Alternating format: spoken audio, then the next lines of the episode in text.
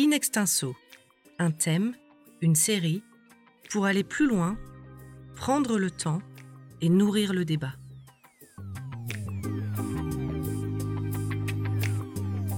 Et si se sentir quelqu'un de bien pouvait aider à limiter les comportements frauduleux? Dans ce troisième épisode de notre série sur l'économie comportementale, Fabio Galeotti et Marie-Claire Villeval de l'Université de Lyon reviennent sur les expériences qui valident cette hypothèse.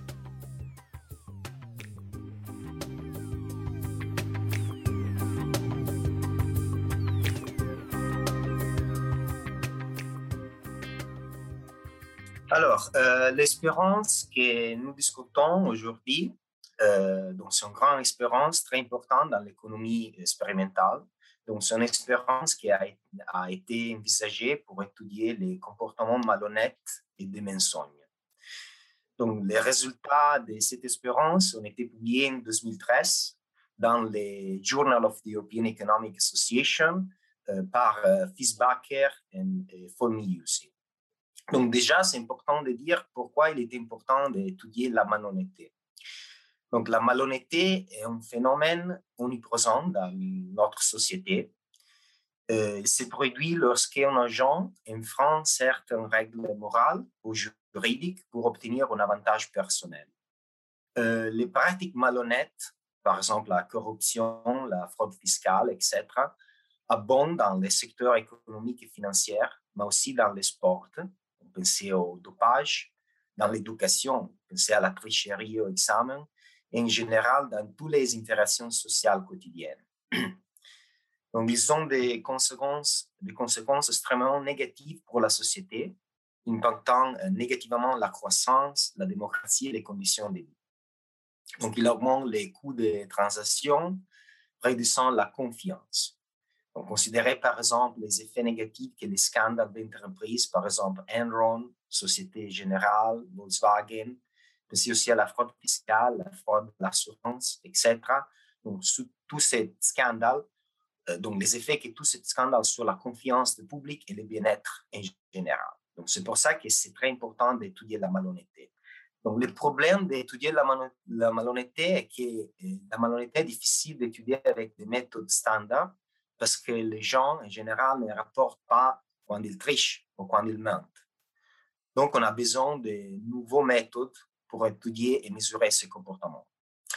Et l'espérance de Fisbacher Formusi ont proposé une nouvelle technique pour mesurer les comportements malhonnêtes euh, dans un environnement contrôlé d'une espérance de laboratoire. Donc, euh, dans cette espérance, les participants reçoivent des qui lancent en privé, donc sans être observés par l'expérimentateur ou euh, par des autres personnes. Après, on leur demande de rapporter les résultats du dé et ils sont payés en fonction des résultats du dé rapportés. Donc, par exemple, s'ils rapportent un 1, ils gagnent un euro. S'ils rapportent un 2, ils gagnent 2 zéros, et ainsi de suite. Donc, les sujets ont une incitation à être malhonnêtes et à rapporter des nombres plus élevés pour obtenir un gain plus élevé. Donc, cette expérience présente trois avantages. Donc, vous pouvez voir que c'est très simple hein, comme expérience. Donc, les, personnes tirent les dés et doivent rapporter les dés. Donc, cette expérience présente trois avantages. Donc, premièrement, la tricherie ne peut pas être détectée au niveau individuel. Donc, les sujets savent qu'ils peuvent tricher en toute impunité sans risquer d'être sanctionnés. On peut donc mesurer la propension des gens à mentir quand il n'y a pas un risque d'être puni. Parce que dans la vie réelle, des fois, il y a une punition si une personne triche ou ment. Donc là, on peut observer la propension des gens à mentir quand il n'y a pas une probabilité d'être attrapé ou d'être euh, puni. Deuxièmement, les méthodes très faciles à mettre en œuvre. Donc, nous, nous avons juste besoin d'un dé et d'un espace privé où la personne peut lancer les dés sans être observée par euh, l'expérimentateur ou des autres personnes. Troisièmement, il est possible de tester différentes prédictions théoriques parce que nous connaissons la distribution des résultats de dés si les personnes sont honnêtes. Donc, si une personne est honnête, donc si un groupe de personnes est honnête, on doit observer le même nombre de 1, de 2, de 3, de 4, de 5, de 6 rapportés. Puisque la probabilité de euh, tirer un 1, 2, un 3, un 4, un 5, un 6, c'est la même. Donc, à niveau collectif, on doit observer le même nombre de 1, 2, 3, 4, 5, 6. Donc, on peut comparer cette distribution théorique, on va dire, avec la euh, distribution qu'on va observer, donc que les, personnes vont rapporter. Donc, bien évidemment, on ne peut pas savoir à niveau individuel si une personne triche ou non, mais on peut savoir à niveau collectif si un groupe de personnes triche ou non, et en comparant la distribution des résultats rapportés avec la distribution uniforme, si les personnes se comportent en étant. Donc, si on va voir qu'on a beaucoup de 6, comparé à la distribution uniforme, on peut dire que les personnes euh, ont tendance à donc, les résultats de cette expérience montrent qu'environ 20% des sujets mentent autant que possible, donc jusqu'au maximum. Tandis que 30-40% des sujets sont totalement honnêtes. De plus, euh, la majorité des sujets sont des menteurs partiels, donc c'est-à-dire que ces sujets mentent, mais ne rapportent pas les tirages au sort euh, maximisant les gains. C'est-à-dire que si il lance un 2, un 3, il va rapporter un 4, un 5. Donc, les résultats de cette expérience sont très importants parce que euh, remettent en question les paradigmes standards de l'économie du, du, crime. Selon ces paradigmes standards, toutes les activités criminelles contraires à l'éthique peuvent être interprétées comme un acte rationnel qui dérive d'une évaluation attentive des avantages et des coûts monétaires. Donc, cette expérience montre que les personnes ont préférence pour la euh, pour l'honnêteté. In extenso, un thème, une série, pour aller plus loin, prendre le temps et nourrir le débat. La portée pratique de, de cette expérience a été euh, tout à fait considérable parce que, euh, bah, tout d'abord, cette expérience, elle montre que tous les individus ne mentent pas, elle montre que les individus ne mentent pas de, façon maximum et euh, elle montre également que le mensonge répond mal aux incitations monétaires, ce qui bouleverse complètement euh, les principes de l'économie du crime.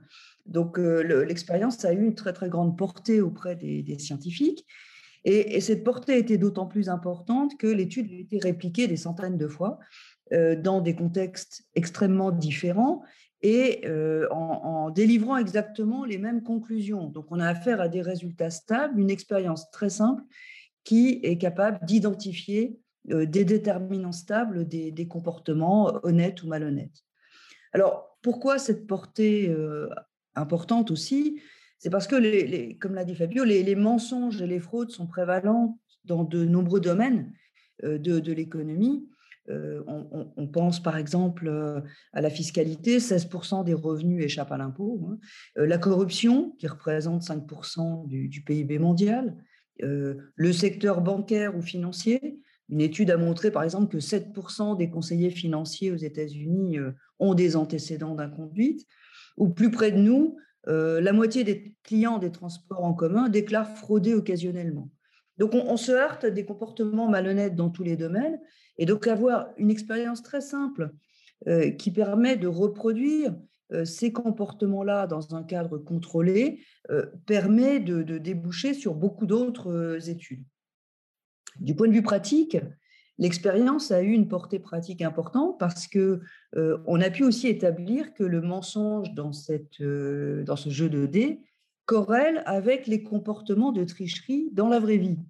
Et donc, elle a une forte validité externe. Euh, par exemple, dans une, dans une étude euh, que, que, nous avons pu développer euh, dans les transports en commun lyonnais, ben, on, a, on, a, pu voir que les, les fraudeurs dans les, les bus ou le tram trichaient aussi davantage dans le jeu de dés. et de la même manière, une autre expérience en Inde a montré que les laitiers qui coupaient leur lait avec de l'eau ou avec davantage d'eau tricher aussi davantage dans, ce jeu de dés. Donc l'expérience est capable de capter des comportements réels de fraude dans la vraie vie. L'expérience a aussi une portée politique. je, vais en donner deux exemples. Tout d'abord, des travaux de, de, de Gechter et Schultz ont répliqué ce jeu de mensonges dans une quarantaine de pays et ils ont montré une corrélation négative entre le taux de mensonges dans, ce jeu et la qualité des institutions dans le pays. En fait, des, institutions faibles, c'est-à-dire euh, une faible confiance dans la police, dans la justice, conduisent à une moralité faible des, individus. De la même manière, une faible honnêteté intrinsèque conduit à une moindre confiance dans ces institutions et, donc accroît la faiblesse des institutions. Donc une leçon euh, de, ce type d'expérience, c'est qu'il est important de renforcer la confiance dans les institutions pour favoriser l'honnêteté intrinsèque. Un autre exemple, les, résultats du jeu de mensonges euh, suggèrent qu'il y a d'autres moyens que le contrôle pour détourner, pour décourager les, comportements malhonnêtes. Parce que ce que montre ce jeu de dés, finalement, c'est que euh, si les gens ne mentent pas euh, de façon maximum, alors qu'ils sont dans un contexte où il n'y a pas de sanction, où il n'y a pas de pénalité en cas de mensonge, eh bien, ça veut dire qu'ils ont une force intérieure qui les conduit à ne pas mentir totalement. Euh, qu'est-ce que c'est que cette force intérieure? C'est certainement lié à l'image de soi et à l'importance de se considérer soi-même comme quelqu'un de bien. Or, on peut se considérer comme quelqu'un de bien euh, jusqu'à une certaine limite, mais au-delà d'un certain montant de fraude, euh, c'est difficile de garder cette image de soi. Alors, si les individus sont sensibles à l'image de soi, ça veut dire aussi qu'on peut utiliser ça comme source d'intervention politique. Ça veut dire qu'il n'y a pas que le contrôle pour euh, essayer de décourager la malhonnêteté des individus, on peut aussi jouer sur l'image de soi. Alors évidemment, ça, ça n'aura pas d'effet sur les fraudeurs euh, durs, professionnels, mais ça aura un effet sur les fraudeurs occasionnels, c'est-à-dire des personnes qui sont globalement honnêtes, mais de temps en temps peuvent pencher du mauvais côté quand elles font face à une tentation. Et donc, par exemple, des politiques ou des campagnes de lutte antifraude dans les transports en commun qui jouent sur la honte peuvent avoir une certaine efficacité sur, euh, sur ce groupe de fraudeurs occasionnels. Alors, cette expérience, euh, même si elle est euh, reproductible euh, dans, très nombreux contextes, elle pose évidemment quand même des, questions hein, sur, des limites éventuelles. Une limite, c'est peut-être que l'expérimentaliste donne au sujet les règles du jeu, n'introduit pas de sanctions en cas de mensonge détecté. Donc finalement, on place les sujets dans un, dans un contexte où il est OK de mentir, où c'est acceptable de mentir finalement. Donc, on peut peut-être minorer dans, ce type de jeu euh, le coût, du mensonge parce que on est dans un cadre, artificiel. Mais euh, les limites de l'étude, c'est plutôt des, suggestions de prolongation, d'extension. C'est un jeu qui permet de, des, manipulations et des extensions très importantes. Par exemple, euh, il n'y a pas d'externalité dans le jeu de base. C'est-à-dire que si on ment, on n'affecte personne. Alors, il peut être intéressant justement d'intégrer des externalités positives ou négatives, parce que parfois dans la vie, on ment pour rendre service à quelqu'un, euh, ou on ment en sachant qu'on va euh, réduire ou affecter le, gain ou le bien-être de quelqu'un d'autre. Donc voilà, euh, creuser sur la, question des externalités est important. une deuxième extension, c'est la réflexion sur les stratégies morales que les individus mettent en place pour pour se mentir à eux-mêmes aussi, c'est-à-dire pour garder une bonne image d'eux-mêmes tout en se comportant de façon euh, amorale. Et là, il y a toute une panoplie de, d'astuces que les individus développent pour euh, euh, se comporter de façon amorale sans, sans en souffrir le coup.